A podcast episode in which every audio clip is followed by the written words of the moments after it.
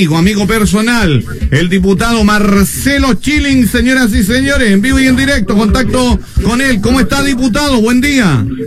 Hola, don Sandro. Bien, ¿usted cómo está? Muy Buenos bien. Días a Radio Carnaval. Buenos días también a su distinguida la audiencia.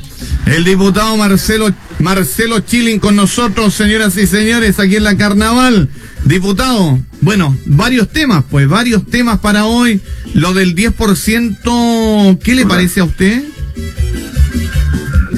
Algo habíamos conversado anteriormente. Yo creo que la necesidad ha vuelto a empujar la barrera y las reticencias y resistencias a un mm. nuevo retiro de los ahorros de los trabajadores en el sistema previsional de la AFP. También yo creo que detrás del empujón para que se aprobara estuvo el resultado del plebiscito del 25 de octubre, que fue a mi juicio, un respaldo no solo abrumador a una nueva constitución, un nuevo país, sino que también una forma de expresar el descontento y el enojo con el gobierno que no ha sido drástico en las decisiones de apoyar a la gente en la situación de crisis económica que estamos viviendo. Mire, Sandro, la gente ha puesto por enfrentar el drama social que vivimos 17.500 millones de dólares. Mm. 15 mil de ellos vienen del retiro del 10% en las AFP y 2.500 vienen de los fondos del seguro de cesantía, que también es ahorro de los trabajadores. Y el gobierno en contrapartida solo ha puesto 5 mil millones de dólares, o sea, como tres veces y media menos que lo que ha puesto la gente de su favor. Y esto es muy injusto porque mm. los ahorros de los trabajadores son los ahorros de la gente esforzada, que no es la gente más rica del país, y la gente más rica del país no ha aportado nada.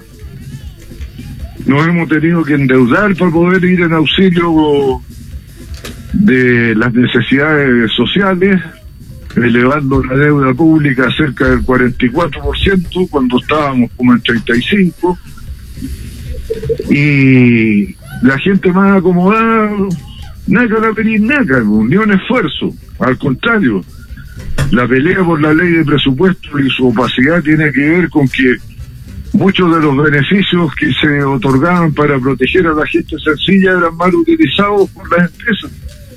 Por ejemplo, Sencosud, que no ha perdido un peso, empezó a licenciar a sus trabajadores y a cobrar eh, el subsidio para la suspensión del empleo. ¿Usted lo encuentra concebible eso?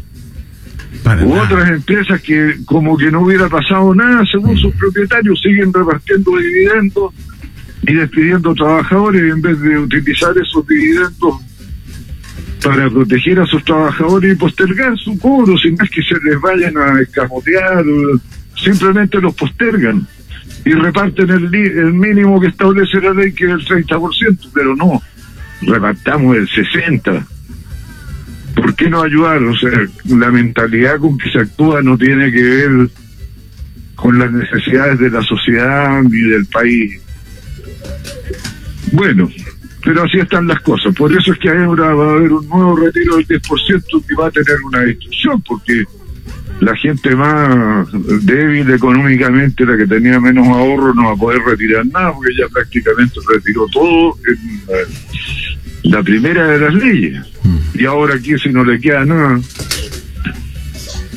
A mí me parece, el diputado Marcelo Chilling en contacto directo con la Carnaval cuando el presidente de la República en, la, en declaraciones después de volver del sur, cuando se haga el balance final, dijo el presidente Piñera, Chile va a aparecer bien paradito. Pero que lamentable que la gente haya tenido que sacar sus ahorros para salir bien paradito y engordarle los bolsillos a la gente, a, los mega empresarios y la gente del comercio, el retail en nuestro país. ¿Con qué cara se dice que Chile va a estar bien paradito después del balance final si la gente no tiene ni un peso cuando tenga que jubilar? Y ahí el Estado me imagino que se va a tener que hacer parte porque claro, a lo mejor eh, no hemos tenido un buen, un buen gobierno, cada uno sacará sus propias conclusiones, la verdad de las cosas, pero el Estado de qué forma va a poder ayudar a la gente, esto va a recuperar a la gente que quedó sin plata para jubilar, es tremendo, pues, diputado. Sin duda, Sandro, va a haber que inventar, imaginar, crear alguna manera de ir en auxilio de quienes están debilitando o extinguiendo sus pensiones a través de este sistema de ahorro individual. Porque para la persona cuando le dicen, oiga, usted en vez de cobrar 120 mil pesos con lo que retiró ayer en 115 mil, le dicen, bueno, pero ¿y eso qué importa? ¿Cuál es la diferencia? ¿Ah? Pero hay otros que derechamente han retirado todos sus ahorros, o sea, han extinguido su posibilidad de pensión. Y va a haber que imaginar alguna manera de poner a trabajar a la gente a ver cómo lo hacemos. Y aquí no va a haber otro modo que el que se conoce en todo el planeta, que es ir a una redistribución de la riqueza con énfasis en eh, los sectores populares y los sectores más carenciados. A ellos es a los que hay que favorecer. Eh, diputado, ¿en qué va el tema del presupuesto? Bueno, terminamos la comisión mixta ayer. Todavía tenemos diferencia. Hoy día lo vamos a ver ahora mismo en la sala de la Cámara de Diputados. Probablemente se van a confirmar en la Cámara de Diputados las cosas que ya se votaron en la comisión mixta y luego pasarán al Senado. Yo espero que el gobierno mantenga la actitud que nos costó rearto obtener de abrirse a conversar y, analizar las partidas conflictivas como la de ciencia, cultura, salud. En fin, tuvimos que dejar varias cosas pendientes. La CONADIS con el fondo de tierras, que no se entiende que cuando el conflicto en la Araucanía sube de tono, los recursos para una de las medidas que puede ayudar a bajar la tensión se, disminuyen, o sea, algo incomprensible. Mm. Va el presidente para allá, dice que quiere que haya un día del pueblo mapuche, y todo lo que le hace como gestos así simbólicos se contradice cuando llega la hora de los fríos números de con cuánta plata me pongo para resolver un problema. Pero bueno, espero que podamos resolver los nudos que están pendientes en estos trámites finales. Eh, bueno, la semana pasada hablábamos de la acusación al, al ministro Pérez y hoy eh, lo de Mañalich. ¿Qué le parece a usted, diputado Marcelo Chilín? No, pero lo de Mañalich está en la justicia, ¿no? No hay una acusación constitucional, ya se vio y se perdió esa. Y ahora está en la justicia el tema. ¿Y qué le parece aquello? ¿Se tuvo que llegar a aquello, diputado? ¿Perdón? Y se tuvo que llegar a aquello, judicializar un tema, es grave esto, ¿no? Sin duda, sin duda. Ahora yo no conozco bien el, el nivel jurídico, pero me imagino que se le atribuirán responsabilidades en eh, los enfermos, los fallecidos, algo así, o sea, algo grave, no, es, una, grave. No es una broma.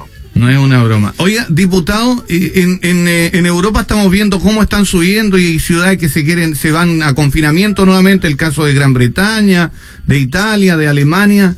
¿Nos estamos preparando en Chile? Porque yo veo la gente se está relajando, como es cosa de ir a las playas o a algunos centros turísticos si yo también lo veo aquí, pues sin duda que no estamos aprendiendo la lección de los que les están ocurriendo las cosas malas primero.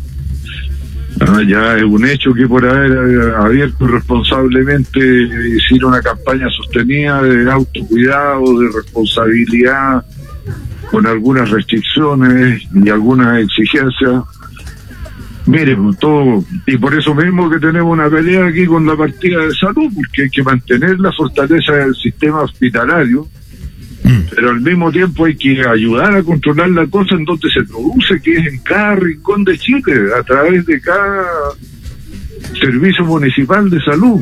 Mm. Lo que se llama la atención primaria, que usted conoce también, que es el concejal de, Viña del Mar.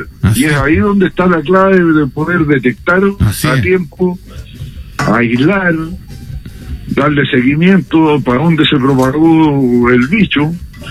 En fin, pues, es, ahí donde se puede ser eficaz. No es los hospitales, los hospitales ya son como la última línea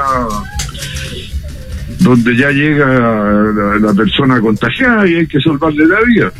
Pero con los otros hay que prevenir. El diputado Marcelo Chilin, no lo molesto más, sé que está ahí trabajando, diputado, muchas gracias por estos minutos. Al contrario, Sandro, como siempre, un gusto conversar con usted. Saludos a su distinguida y leal audiencia. Buen día. El diputado